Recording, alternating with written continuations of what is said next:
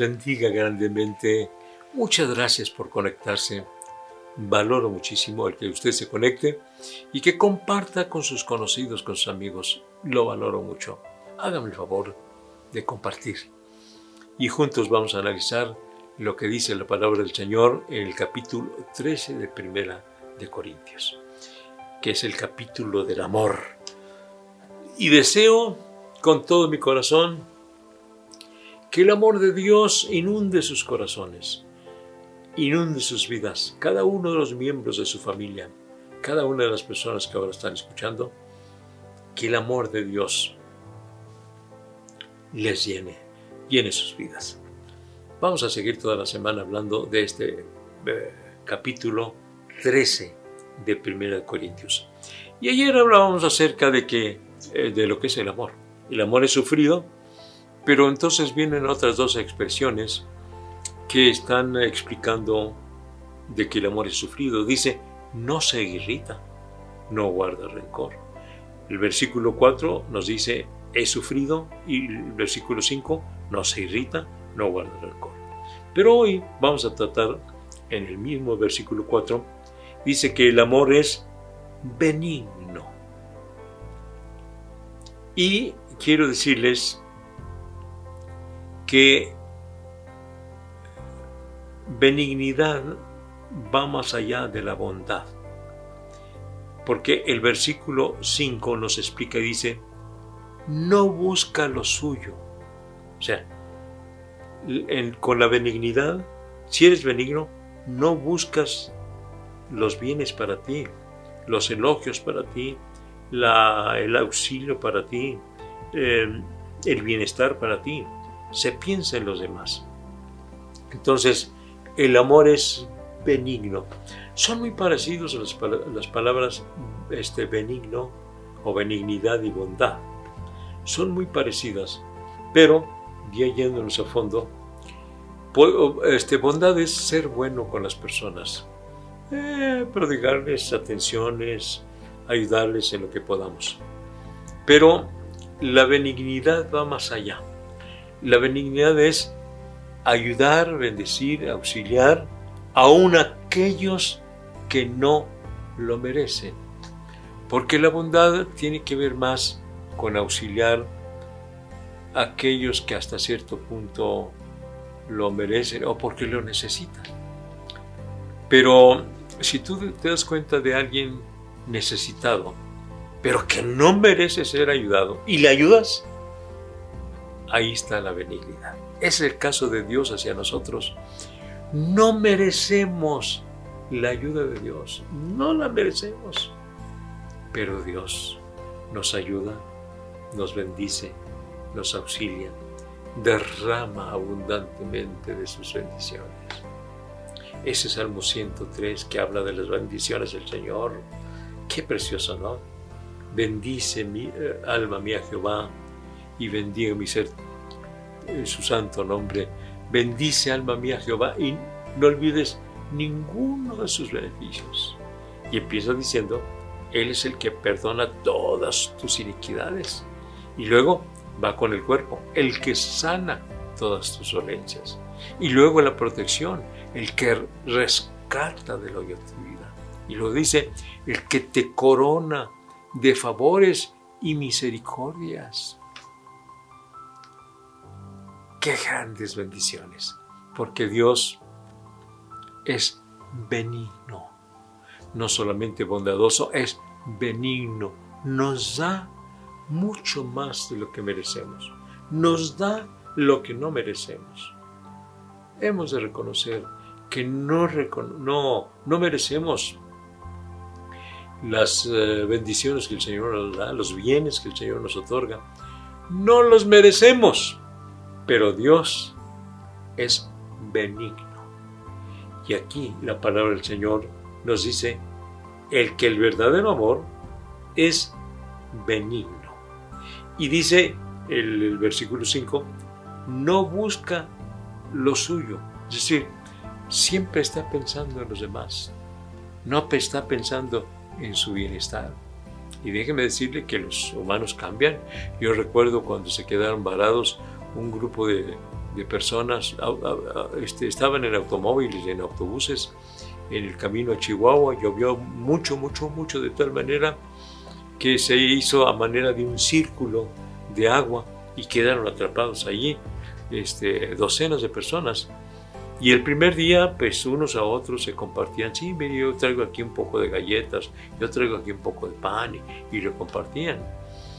El segundo día ya no lo compartían. Pero el tercer día se estaban peleando por, los, por la comida. Finalmente llegaron las autoridades, eh, pudieron entrar allí y, este, y les llevaron lo necesario, agua y alimentos. Pero así somos los humanos, ¿verdad? Este, buscamos eh, para nosotros. Por eso, algunas veces yo he mencionado acerca de la gramática que nos enseñaron en la escuela. La gramática que nos enseñaron en la escuela fue los nombres personales, pronombres personales. Yo, yo, tú, él. O sea que nos enseñaron yo primero y luego tú y luego después él. Pero la gramática de Dios es a la inversa. Es primero él, primero tu prójimo, primero los demás y al último tú.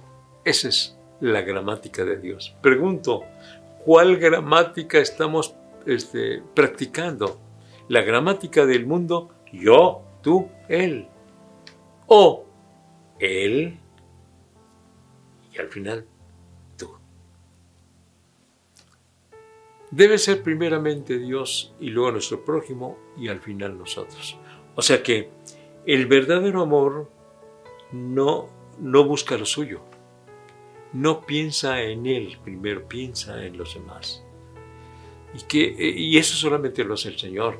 Por eso es que si nos llenamos del amor de Dios, si el Espíritu Santo es el que domina nuestra vida, vamos a pensar en los demás antes eh, que nosotros. Hay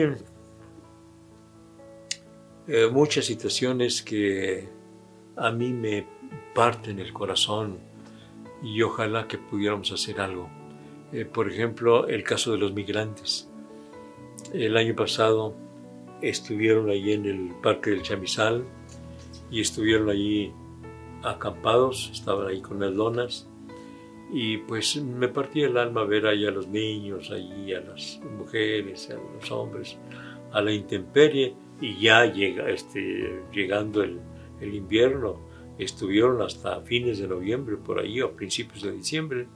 Por eso es que sentimos en su corazón, pues yo les llevé, les compré lonas, es decir, la iglesia Jerusalén y la iglesia de la Trinidad compró lonas y se las llevé para que pusieran sobre las que ellos tenían, porque las que ellos tenían eran muy delgaditas.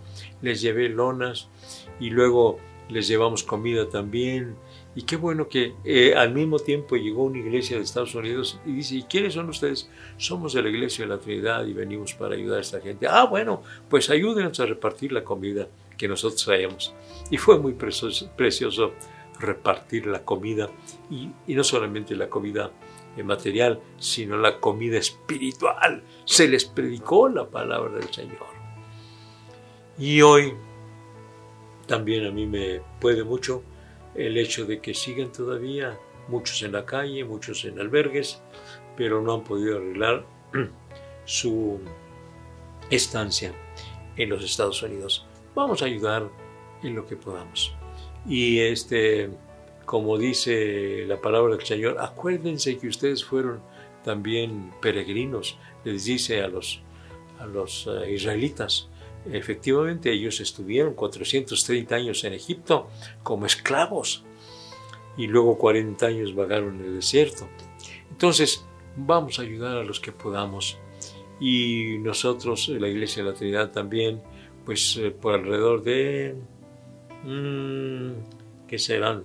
17 años. estuvimos ayudando a los indigentes todos los domingos un desayuno calentito, todos los domingos un desayuno calentito. Suspendimos eso por la aglomeración, porque llegaron las reglas que no, podíamos estar juntos y no podíamos controlar a los indigentes de estar muy juntos. Eh, pero por 17 años, todos los domingos, y por 7, 8 años, darles comida, darles eh, desayuno a los niños ahí del barrio.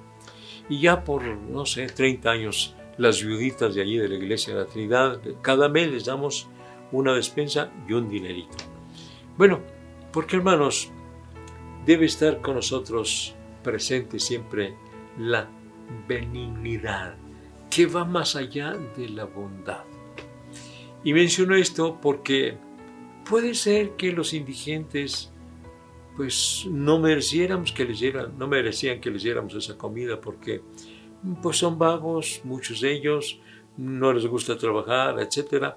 Y pues eh, claro, a muchos creyentes también se les viene a la cabeza, pero ¿para qué les dan comida? Son unos vagos, son unos malvivientes, son unos malhechores, ¿para qué les da comida? Necesitan comida y vamos a darles comida. Así como también por años y años los hermanos de la Trinidad llevaron comida al cerezo.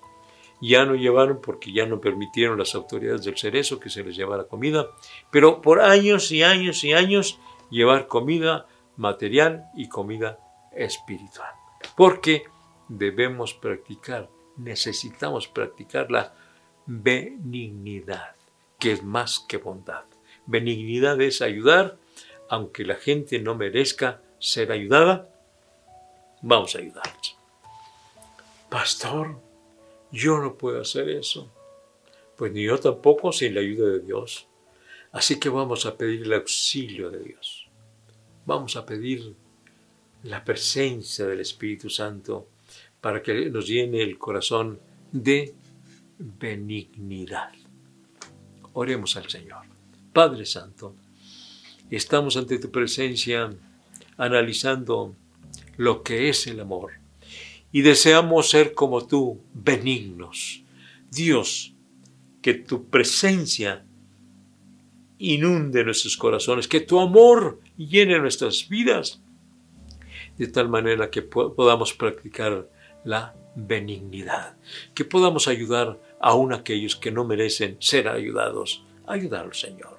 En tus manos nos encomendamos y encomendamos a todas aquellas personas que necesitan la ayuda, a los huérfanos, a las viudas, a los migrantes.